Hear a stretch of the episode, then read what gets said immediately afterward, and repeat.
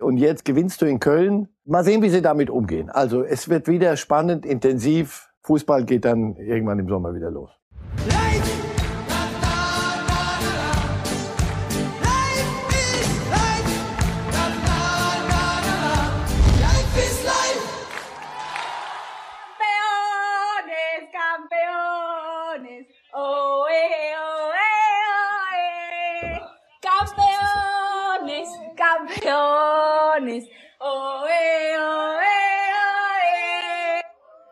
Ja, Frau Alcacer ist richtig gut drauf. Es wird wieder gefeiert und es wird rasiert.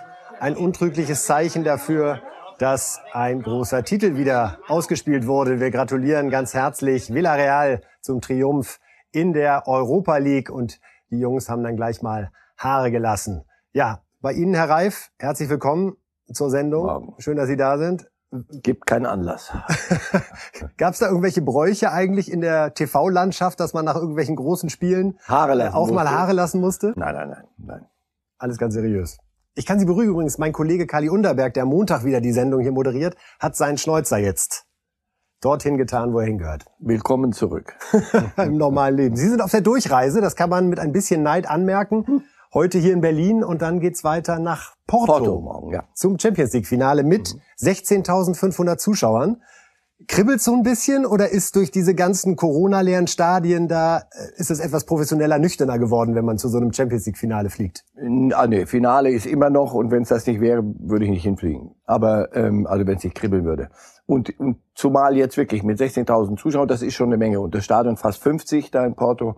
Also das wird man schon, wird man schon was merken und das wird wieder ein bisschen so sein, hoffe ich doch sehr, wie, wie früher. Von Champions League Finale zur Relegation und damit in unserem oh ja. ersten sechs Minuten Slot. Oh ja, noch einen Schluck starken Bildkaffee, der tut da ganz gut. Köln wurde Kiel geholt, wäre so ein Wortspiel, das man jetzt bringen würde, wenn man schlecht vorbereitet wäre, ist unter unserem Niveau. Insofern lassen wir das. Aber raus muss. also Köln, Kiel 0 zu 1. Ihr erster Eindruck, Sie haben sich's angeguckt im Fernsehen. Ja, ja, da ging es um zweite Liga, hatte ich den Eindruck. Und Lebte war, von der Spannung, wie man so schön sagt. Ja, ein sehr intensives Spiel. Nein, das war, war dem Anlass, nehme ich an, ange, angemessen, aber wer immer dann die erste Liga hält oder erreicht, wird sich steigern müssen. Also das hat Sie das bei den Kölnern überrascht, weil wir waren ja eigentlich eher in so einem ja. Gefühl, dass die durch dieses Erfolgserlebnis am Samstag gegen Schalke und durch Platz 16 Misserfolg der, der Kieler zu Hause und dann dachte ich so, jetzt nehmen die Dinge ihre, ihren Lauf. Ich bin immer noch überzeugt, dass die Kölner in, in Kiel gewinnen werden und dass es noch noch drehen. Aber das gestern war, die Kölner haben ja überhaupt nichts, nichts auf die Reihe gekriegt. Und da fragst du dich ehrlich, boah, es kann nicht nur im Kopf stecken. Und den Kielern kann, denen kannst du ja keinen Vorwurf machen, dass sie da kein, kein fußballerisches Feuerwerk abbrennen. Wir sehen hier nochmal äh, Simon Lorenz, der 20 Sekunden nach seiner Einwechslung im Kopfballduell gegen Hector, über den wir auch kurz sprechen müssen, tatsächlich den Treffer für Kiel erzielt hat. Ja, Hector war hinterher bei den äh, Kollegen im Fernsehen nicht ganz so gut drauf, muss man offen sagen. Immer diese Scheißfragen, wie leer, das ist ihr Job, dumme Fragen zu stellen, das machen sie gut. Sagt das ein bisschen was darüber aus, wie blank die Nerven gerade liegen bei den Kölnern, nachdem sie dieses Heimspiel verloren haben? Sonst wäre er ja ein ungezogener Flegel.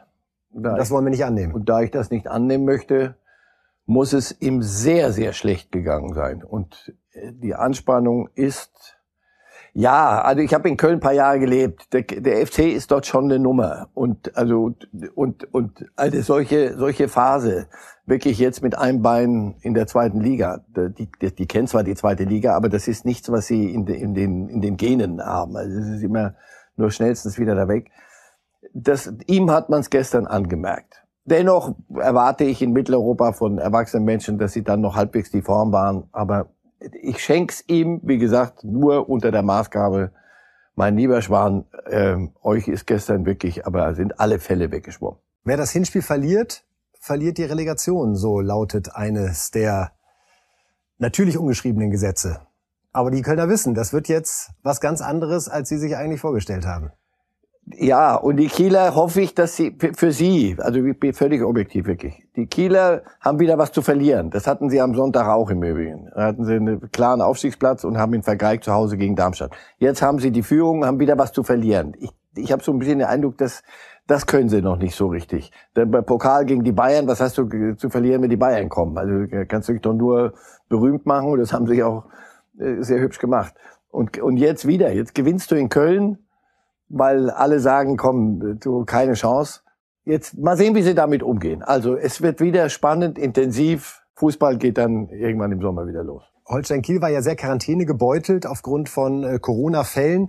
Die scheinen aber jetzt sozusagen versuchen, das zu drehen ins Positive und zu sagen, so, wir haben diesen Rhythmus der englischen Wochen, wir ziehen das jetzt schon länger durch kein Klagen. Das finde ich mhm. ganz sympathisch, dass da gar nicht erst das Fass der vermeintlichen Wettbewerbsverzerrung aufgemacht wird. Und insgesamt, wie sie, wie sie miteinander umgehen und wie sie so als Mannschaft aufstehen. Du suchst ja da vergebens, äh, also Finn Bartels, sagst du, das ist der Weltstar bei denen und ja. der lacht selber darüber. Ja. Weil er sagt, Leute, wenn ich ein Weltstar gewesen wäre, wäre ich heute nicht in Kiel. Aber das macht Spaß dazu zu gucken. Wie gesagt, fußballerisch, das ist noch nicht die, die Antwort auf alle Fragen. Aber so wie sie, wie sie das wie sie miteinander umgehen, wie sie mit der Sache umgehen. Ich wünsche ihnen wirklich nur, weil wenn es nicht gelingt, aufzusteigen, dass dann nicht irgendeine große Enttäuschung ist, sondern sie haben eine super Saison gespielt, wie gesagt, die Bayern hergenudelt und, und Köln zu Hause geschlagen. Vielleicht ist es sogar besser, wenn du mit deinen Strukturen, so wie du bist, ja, sie sollen ja Schleswig-Holstein endlich auf die Bundesliga. Der erste Bundesliga ist aus oh Schleswig-Holstein. aber Herr Reif, wir müssen jetzt einmal vorwegnehmen Ihren Tipp. Wir blenden ihn einmal ein. Ja. Normalerweise machen ja. wir das immer am Ende der Sendung, aber dann können Sie einmal die ja. Ich klar glaube, sagen, also Sie glauben weiter an den FC 2 zu 0 Auswärtssieg. Nicht mit, mit dem Herzen, sondern eher mit dem Verstand, wirklich, weil ich, weil ich befürchte, dass die Kieler wieder mit dem Mensch, jetzt sind wir doch, jetzt haben wir es doch praktisch geschafft und jetzt, jetzt haben wir wieder was zu verlieren. Deswegen glaube ich, dass die Kölner das noch hinkriegen. Wenn nicht, gibt's kein Geheule. Also das hat sich dann der FC sehr verdient. Mit dem, wie sie gestern gespielt haben, bist du nicht, wie soll ich sagen, gesetzter Erstligist. Wir haben gerade darüber gesprochen, dass in Porto 16.500 Zuschauer zugelassen sind beim Champions League Finale. Die Kieler, das verwundert mich ein bisschen, haben letztes Wochenende noch gesagt, obwohl es die Möglichkeit gegeben hätte, wir wollen keine Zuschauer haben, um eine Form von Wettbewerbsgleichheit äh, zu halten. Ich finde, das äh, hätte es völlig okay gefunden, wenn man da Zuschauer reingelassen hätte, weil Stadien sind auch unterschiedlich groß. Also wo will man da anfangen? Jetzt überlegen sie es offenbar doch. Und dass eventuell 2500 am Samstag dann im Stadion sind. Ist das nicht ein bisschen inkonsequent? Also entweder sage ich, ich finde Zuschauer okay oder ich finde sie nicht okay. Was ist in Corona-Zeiten Konsequenz? Wer kann sich da Konsequenz leisten, außer hoffentlich die, die die es beruflich machen, Ärzte, Mediziner, Wissenschaftler. Also wenn es möglich, ich würde es nicht so, ver, zu, ich, ich hab, muss denen keine Ratschläge geben, den Kielern, aber ich würde es nicht so verkomplizieren. Wenn, wenn man Zuschauer haben darf, dann lass sie reingehen, dann ist das ja wohl überlegt und der Inzidenzwert stimmt, dann lass es doch machen. Ma, macht sich komplizierter. Tragt nicht die ganze Welt auf euren Schultern auch noch. Und Gleichheit und Gleichheit mit, mit Lübeck habe ich gehört, die konnten ja auch nicht. Ja, ist gut.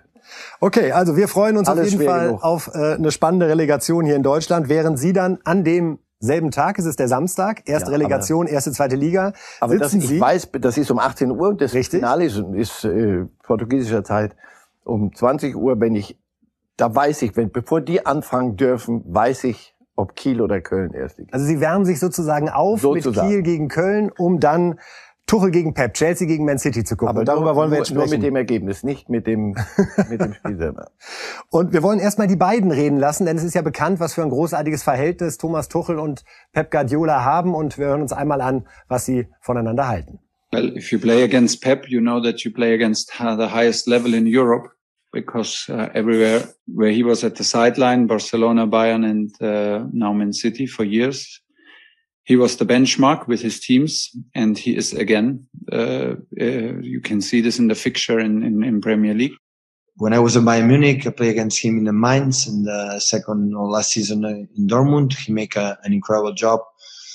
The way the way Dortmund played that season was outstanding. We we should uh, we we fought a lot uh, as a Bayern Munich to to win that that title, and uh, yeah, as a friend of mine, happy to see him. Is a friend of mine, happy to see him, sagt Pep Guardiola über Thomas Tuchel. Sätze, die man durchaus mit Stolz äh, vernehmen kann in Tuchels Position. Ja, wir müssen nochmal über diese schöne Geschichte sprechen, die Michael Reschke auch in der aktuellen Sportbild nochmal darlegt. Saison 2014, 2015 war es. Guardiola war Trainer bei den Bayern und ähm, Reschke war mit Tuchel verabredet im Schumanns in München und hat dann Pep gesagt, komm doch dazu. Und äh, Reschke beschreibt das, die beiden Guardiola und Tuchel am Tisch zu erleben, wie Tuchel Fragen gestellt hat zu Spielen, die vier, fünf Jahre zurücklagen, wie er genau wissen wollte, warum hast du in der Situation die Taktik so umgestellt, äh, warum hast du den eingewechselt.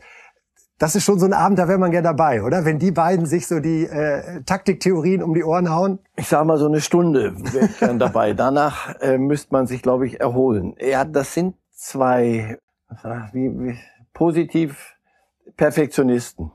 Das ganz sicher. Und äh, Tuchel ist ein großer Apostel von, von Pep Guardiola. Das ist, macht er auch kein Hehl draus. Und Guardiola ist, ist halt, Rummenigge hat mir mal gesagt, schönes Wetter in München, englischer Garten. Guardiola hat ja Kinder. Jetzt haben wir doch gerade gegen XY 4-0 gewonnen. Geh doch am Sonntag mit den Kindern durch den englischen Garten guckt er den fassungslos an, zieht sich zurück mit so einem Stapel mit DVDs von, von, von Club XY und nicht, wirklich nicht, nicht äh, Real Madrid, sondern wirklich von, von einem XY-Club der Bundesliga. Und dann macht er das und sitzt Tage, Stunden lang und die Spieler selber haben gesagt, und dann sagt er uns mittwochs, in der, in der Donnerstags, in der, in der Taktikbesprechung, pass auf, du musst gucken, da und da werden sich Räume für uns ergeben. Und die Spieler denken, großer Gott, gut, es ist doch nur Club XY. Am Samstag ergeben sich genau da und da die Räume. Und dann haben die Spieler gesagt, das ist ein Wahnsinniger, aber er weiß, was er tut. Nur er, er fordert sehr viel vom Rest der Welt. Und mal sehen, wie die zwei jetzt miteinander umgehen. Wir haben schon mal drüber gesprochen. Das ist ja, wenn man sich gut kennt als Trainer und auf ähnlichem Niveau unterwegs ist, versucht man ja zu erahnen, was der andere wohl denken könnte, was einen dann selbst in der Endlosschleife treiben könnte. Ist das für Tuchel fast die größte Gefahr, dass er so irgendwie seinem Lehrmeister, zu dem er aufschaut, zeigen will, ich kann's besser? Nee, das ist Tuchels größte Chance. Äh, Guardiola hat in, seit 2011 mit Verlaub, mit Barcelona damals zum letzten Mal das Ding gewonnen. Und das wird ihm auch munter vor die Nase gehalten. Und in Manchester City ganz besonders. Also der jetzt wieder Meister geworden. Nun ja, sehr schön, sehr schön, aber am Samstag zählt. Und er hat in einigen Jahren danach genau da den Preis dafür bezahlt, dass er es so perfektionieren will und so den Faktor Zufall aus, aus dem Fußball rausrechnen will, dass er dann den, den Linksverteidiger auf rechts stellt. Hat er gemacht. Dinge wirklich, wo die, die Mannschaft völlig verdreht, weil er mit sich selber so lang Schach gespielt hat, bis er matt war. Und deswegen bin ich mal gespannt, wie er jetzt das Ding laufen lässt. Manchester City, die Mannschaft ist überragend. Wenn die ins Laufen kommt, ist eine Maschine. Da sind sie auch klarer Favorit. Aber wenn Kollege Guardiola wieder sagt, ich weiß, habe ich ja schon 500 Mal gesagt, ich weiß, dass Tuchel weiß, Tuchel weiß, dass ich weiß, ich weiß, aber dass Tuchel weiß, dass ich weiß. Ich behaupte, wer damit als erster aufhört und sagt, du pass auf, Feierabend, wir spielen so, wie wir immer spielen, es hat ja keinen Sinn, der hat gute Chancen. Guardiola hat damals auch den Bayern gesagt, ihr müsst dafür sorgen, dass Thomas mein Nachfolger wird. Guardiola war ja von 13 bis 16 dann bei Bayern. Ähm, es hat sich dann ein bisschen überschnitten, weil Tuchel dann bei Dortmund angeheuert hatte. Ist das fast so ein bisschen Schicksal? Man hat immer das Gefühl, Tuchel ist dann zu haben, wenn Bayern gerade nicht sucht und Bayern sucht gerade, wenn Tuchel nicht zu haben ist. Würde das grundsätzlich gut klappen mit den beiden Parteien? Gute Frage. Direkt nach, nach Guardiola hätten, hätten die Bayern Tuchel nicht genommen. Weil es so ähnlich ist. Ja, und weil die Mannschaft nicht mehr konnte. Der hat, die Spieler sagen selbst, wir haben so viel gelernt wie nie, das ist der größte Ausbilder. Wir haben Dinge gelernt, von denen wir gar nicht wussten, dass es die gibt. Aber nach drei, vier Jahren, ich, wir können nicht mehr. Die, die konnten, wollten auch nicht mehr. Insofern der Nächste, der wieder sagt, Moment, die drei, die vier Quadratzentimeter haben wir noch nicht besprochen, das hätte, hätte nicht funktioniert. Ich glaube jetzt, sind alle ganz glücklich. Und Tuchel, das sollten wir nicht vergessen, der letztes Jahr im Finale mit Paris. Absolut. Dort rausgeflogen, weil man fand ihn nicht sexy genug oder was auch immer. Und jetzt zeigt er Paris, wie man wieder ins Finale geht mit dem nächsten Club. Und er hatte auch Paris gezeigt, wie man Meister wird, äh, denn das hat ja in Frankreich diesmal auch nicht geklappt. Jetzt reden wir über Niklas Süle, liebe Fußballfans in jeder Hinsicht gerade bemerkenswert, denn während die meisten Fußballer sich gerade ein paar Tage bei der Familie gönnen, um sich vorzubereiten und auszuruhen hinsichtlich der Europameisterschaft, macht Süle weiter Training, Einzeltraining. Und auch Hansi Flick ähm, hat ihn zuletzt nur auf der Bank schmoren lassen, ja, weil er nicht glücklich ist mit seinem Fitnesszustand. wir sehen auch, dass Süle arg zu kämpfen hat mit dem Programm, was er da gerade absolviert. Herr Reif, Wie sehen Sie Süles Rolle jetzt gerade noch bei Bayern und auch bei der Europameisterschaft? Ist er gerade einer für die Startelf bei Yogi oder muss er sich hinten anstellen? Im Moment, äh, Rüdiger hat sich so stabilisiert, wie ich es nie für möglich gehalten hätte und äh, ist, ist bei Chelsea äh, unter Tuchel und der verschenkt nichts, ist der äh, top gesetzt. Hummels holst du nicht zurück, damit der äh, irgendwie die, die Händchen hält. Also im Moment sehe ich die Innenverteidigung aufgestellt. Deswegen glaube ich, dass Süle erstmal eine Alternative ist, eine Option. Und er war lange verletzt, dann war Corona-Test, glaube ich, alles kommt da immer so ein bisschen zusammen. Und er selber hat ja von sich gesagt, nun ja, äh, wie soll ich sagen, Ernährung ist nicht so mein, meine, meine, meine erste Man ist mit dem Gewicht nicht ganz glücklich. Das sagen auch die ja. Bayern ganz oft. Und er, er, wenn man Profifußball auf dem Niveau spielen will, und er ist ja ein, ein großrahmiger Typ, und das ist okay, wenn der kommt. Ich habe irgendwann mal im Spiel gesagt, so, und dann kommt aus der Seitenstraße ein Bus, wenn, wenn, wenn der auf dich zukommt. Aber du brauchst heute auch Tempo. Und, und das ist, sieht man ihm an zuweilen, dass da, dass da, dass er nicht auf Top-Level ist. Und daran arbeitet er jetzt. Das sollten wir ihm zugutehalten. Und gerade das Tempo, ich glaube, da wird Süle häufig unterschätzt. Das ist eine seiner großen Stärken. Ich ja. habe ihn mal im Stadion gegen Aubameyang gesehen und dachte, das gibt's ja gar nicht. Ja? Der, der hat den den Ball ja. abgelaufen, aber da muss halt dann auch alles passen. Ja, und wenn er ins Rollen kommt, hat er das Tempo. Allerdings, wo er Defizite hat, ist in der, in der kurzen Drehung äh, Brummkreisel. Und du kommst dann gegen so Mbappés oder, oder so, so englische Sterlings und solche äh, Kerlchen, die dir die Knoten drehen und dann diese schnelle in sich drehen. Dazu musst du topfit sein.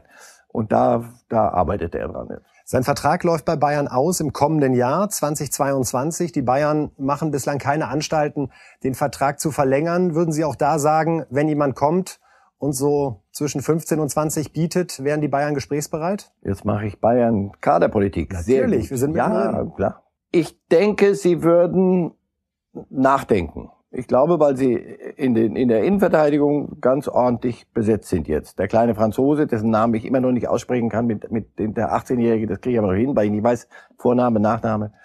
Der, auf den setzen sie große Stücke. Hernandez ist die Nummer. Upamecano holt man nicht als Alternative.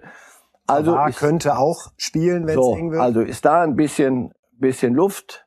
Sie suchen eher Außenverteidiger. Und da könnte sich vielleicht was tun. Und dann muss man da muss man einmal sagen, Omar Richards vom FC Reading, 23 Jahre alt, zweite Liga, ehrlich gesagt keiner, der bislang groß in Erscheinung getreten ist. Also sicherlich keine Verstärkung, sondern eher jemand für den Kader. Sagen Sie. Vermuten wir. Wir, ver die, wir, wir die Verpflichtung ist jetzt gerade bekannt gegeben worden. Gut, die Parameter deuten darauf hin, dass er eher jemand ist, der von der Bank kommt.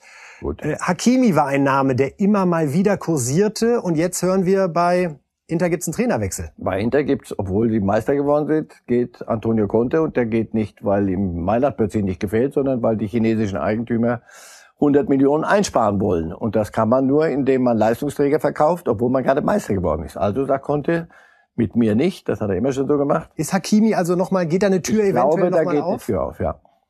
Könnte ich mir sehr gut vorstellen. Und das Tempo, das der bringt und vor allem was das, das, das Jahr mit, mit äh, Conte das hat ihn weitergebracht. Er war immer ein bisschen Vogelbild bei Dortmund, hatte immer hinten in der Defensive Dinge, da wo du sagst, das, nee, dann hör auf, mit so einem kann man nicht seriös Fußball spielen.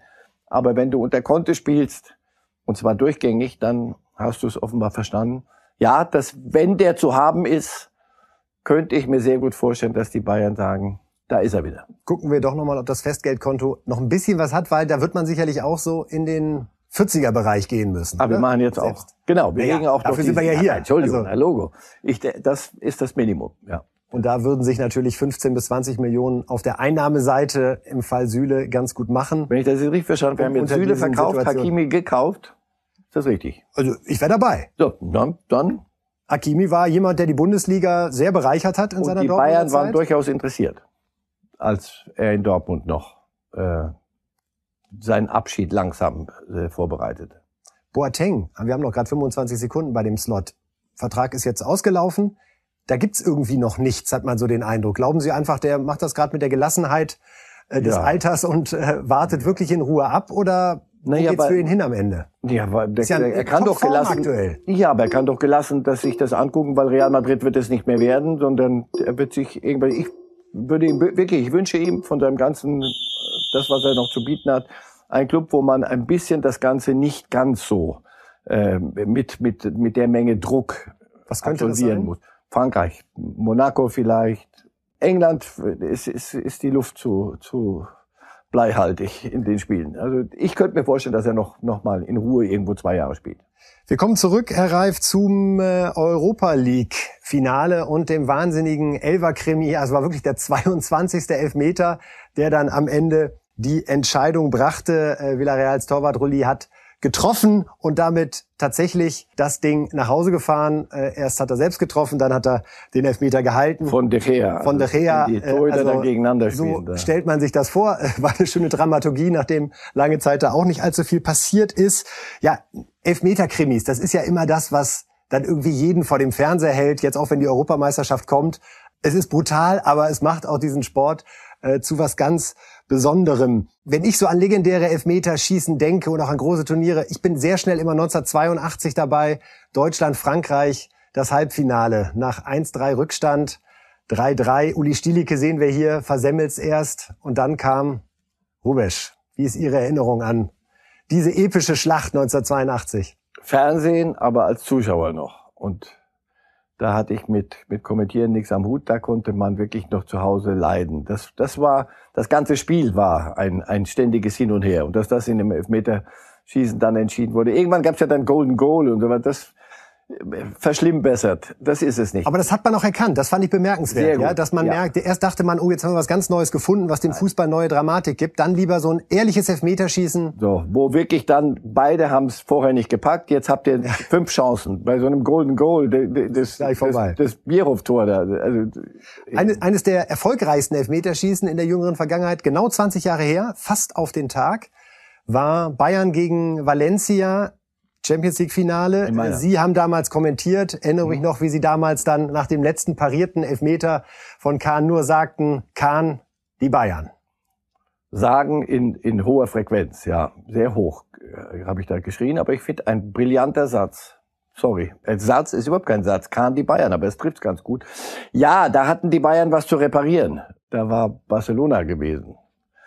Und dieses, dieses epische gegen Manchester United. Und das wollten sie. Und das wollten sie dermaßen. Und Kahn, niemand weil- wollte das damals in der Mannschaft mehr als Kahn. Und dass der den Elfmeter dann hält, das, Insgesamt drei hat er gehalten. Legenden Unfassbar. haben sich da äh, realisieren lassen. Zwei sehr populäre Fehlschüsse würde ich gerne noch thematisieren. Der eine war 1984, Lothar Matthäus.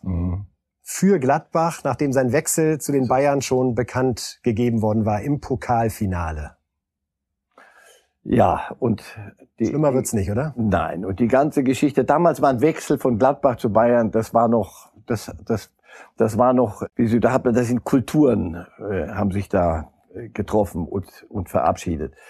Heute wechselt der eine dahin, der andere. Es ist mehr Geld, aber nicht so viel Romantik. Das hatte ja was richtig Romantisches. Also ein Gladbacher Junge geht dann zu den großen Bayern und verschießt in, mit der Chance, die großen Bayern nochmal zu ärgern.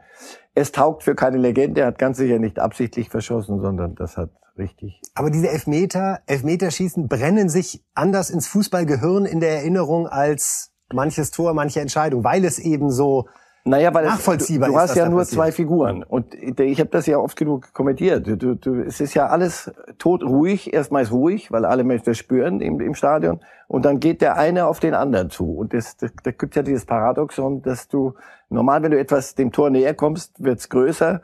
Das Tor wird immer kleiner und der Torhüter immer größer. Ich habe das selber mal als Kicker so erlebt und ich kann das nachvollziehen. Und du siehst, jetzt kommt's zum Duell. Alles, was so sonst so ist, durch wir müssen zwischen die Reihen kommen und, und verschieben und Ding, gar nichts. Da geht einer hin mit dem Ball unterm Arm, wenn er, wenn, und der Weg ist furchtbar lang. Und dann bis er dort ist und dann steht ihm der andere gegenüber. Also das, das ist ihre, der goldene Western. ihre ungestützte Erfahrung. Ist es eher das Schieben in die Ecke, was zum Erfolg führt, oder einfach drauf?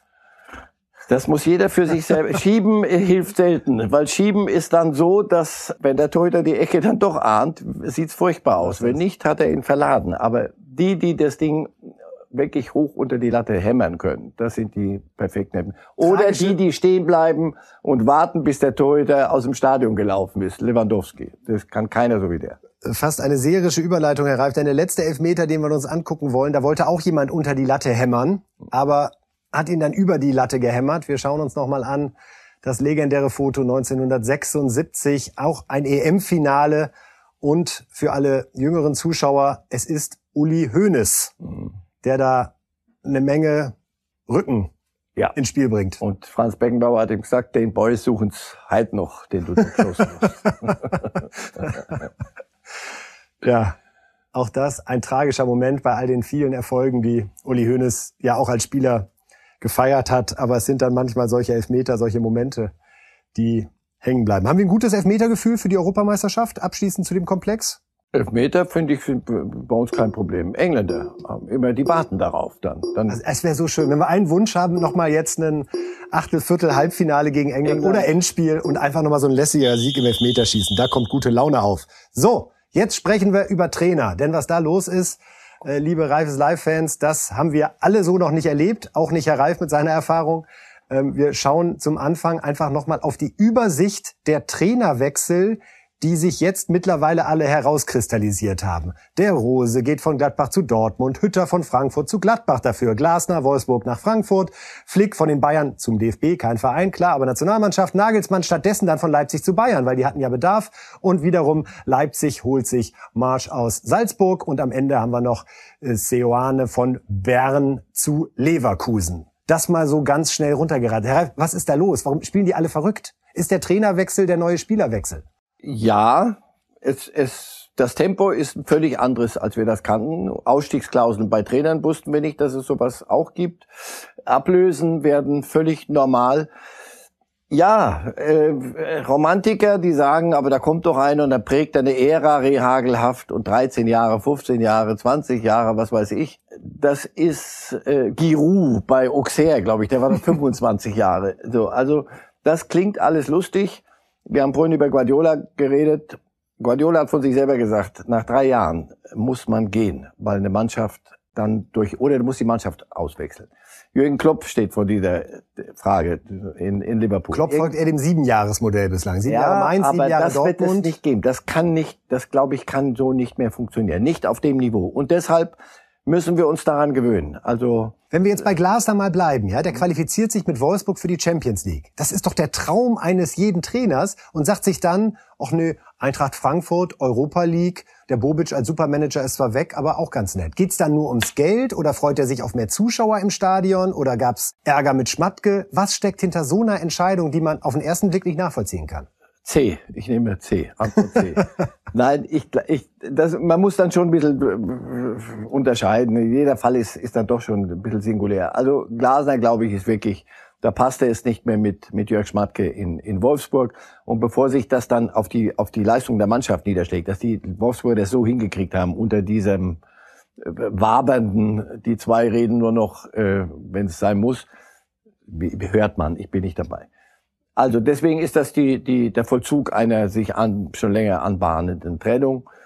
Aber es, es passt so ins Bild. Und, und Hütter geht aus Frankfurt. Es ist dann die Frage eher, glaube ich, wie geht man mit diesen Dingen um? Und eins haben wir, denke ich, gelernt. Ähm, in Wolfsburg wurde es nie bekannt gegeben. Insofern haben, haben sie es bis zu Ende durchgezogen. Anderswo hat man rechtzeitig bekannt, rechtzeitig, falsch, frühzeitig bekannt gegeben. Und es ging krachend schief. Es ging in Gladbach schief mit Rose, danach. Es ist so jämmerlich, weil man normal sagen würde, wir sind doch Fußballspieler, Profis, die spielen doch für sich, für ihre eigene Champions League. Auch Nagelsmann, Leipzig hat einen ganz schwachen Endspurt. Dann kam nicht mehr, nicht mehr. Es geht offenbar nicht. Offenbar überfordert man damit, weiß ich nicht, was, egal. Es, das wird die große Gefahr immer sein, wenn, wenn sowas passiert. Aber wir werden uns daran gewöhnen müssen. Ich glaube, Trainer werden kommen, werden gehen. Die Sportdirektoren werden jetzt sagen, alle nie wieder eine Ausstiegsklausel. Ja, wenn du aber Wenn der Trainer sagt, ich komme aber nur, wenn ich die Klausel kriege, das Dann- ist schon eine harte Entscheidung. so, dann hast- ist einer schon wieder, den du unbedingt haben wolltest, weg aus der Verlosung. Das, das Van Bommel hält sich jetzt hartnäckig. Das wäre ja was, genau in Wolfsburg, was, also das hätte Fantasie Schön, und ja. da würde man wirklich neugierig hinschauen und sagen Ja. und gucken, wie und als Typ würde, ja, Schmatke und Van Bommel, das wird aber auch heiter, oder? Das wäre eine schöne Doku, wenn ich das Äh, in den Raum stellen Jörg darf. Schmatke ist ein hinreißender Typ. Wir kennen uns viele Jahre und er ist, ich, ich mag ihn wirklich richtig gern. Aber ich möchte nicht Trainer sein. Und er ist mein Aber in die. Verlegenheit kommen Sie wahrscheinlich auch nicht, ihm absagen Nein, zu müssen. also das oder? ist das die der verlangt offenbar Dinge mal sehen und und Van Bommel ist ein äh, ist kein kein zurückgenommener Holländer, sondern das ist ein das ist ein kleiner Vulkan. Ja. Also das das wird lustig, ja, aber das kann Wolfsburg durchaus weiterbringen. Wir haben gerade über Schmatke gesprochen, Herr Reif. Der hatte mit Labadia als Trainer Erfolg, hat den Verein in den Europapokal geführt. Man trennt sich. Jetzt wieder Glasner entdeckt, muss man sagen, für die Bundesliga, Champions League. Man trennt sich. Glauben Sie wirklich, er macht das aus Überzeugung, weil er denkt, es geht jetzt nach diesen zwei Jahren auf dem Niveau nicht weiter? Oder kann er die Nase von dem Trainer nicht mehr sehen? Was ist da so genau der Impuls, der da dahinter steckt? Das weiß ich. Nicht böse sein, aber da müssen wir ihn dann fragen. Nein, ich, ich kann es nur von außen. Er, er verlangt bestimmte Dinge und er, er geht von Prinzipien nicht ab. Und wenn ein Trainer mitmacht, ist es gut. Und wenn er nicht mitmacht, sondern andere Dinge hat, dann zieht man das nicht elendlang in die Länge und, und belästigt die Mannschaft mit solchen Dingen, sondern dann wird, werden Konsequenzen gezogen. Konsequenz ist da. Nicht ganz erfolglos. Wie gesagt, wenn Absolut, die jetzt in Es der, in der Relegation wären, wie vor zwei Jahren, ja. Also muss, muss äh, Jörg, du bist ein Wahnsinniger, aber offenbar hast du eine Idee. Wenn Jörg Schmatke Manager bei Real Madrid wäre, wen würde er als Nachfolger von Zinedine Zidane, der seinen Abschied sozusagen jetzt offiziell macht, wen würde er da hinholen? Massimiliano Allegri. Ich glaube Allegri oder Conte, aber ich denke, sie werden. Eine kleine Löw-Spekulation am Ende der Sendung? Nein, Nein? nein. Nicht mal so ein bisschen das Türchen aufmachen? Glaube, Weil Löw nicht nach Spanien passt oder weil er auf jeden Fall Pause macht? weil er, glaube ich, Pause macht und ich weiß nicht, ob er nochmal Lust hat, sich, also das nachher zu Real, da musst du schon, musst du kerngesund sein. Das, Ja. deswegen- ja. Und nein, es passt, passt Alter, zu Allegri. Auch, das- ja, es passt zu Allegri. Es passt zu Allegri. Das also sozusagen unser Schlusswort in Sachen äh, Trainertransfers. Äh, ja, ist schon verblüffend, dass äh, bei Real also einer gesucht wird. Wir haben in Lille in Frankreich die Situation, Ja, aber dass Zidane ist heute zurückgetreten, deswegen Genau. sagen, Zidane ist zurückgetreten, war ke- keine Überraschung. In Frankreich ist der Meistertrainer von, von Lille Meister geworden, nee, Schluss. In Italien Meister konnte, nee, Schluss. liegt bei den Bayern.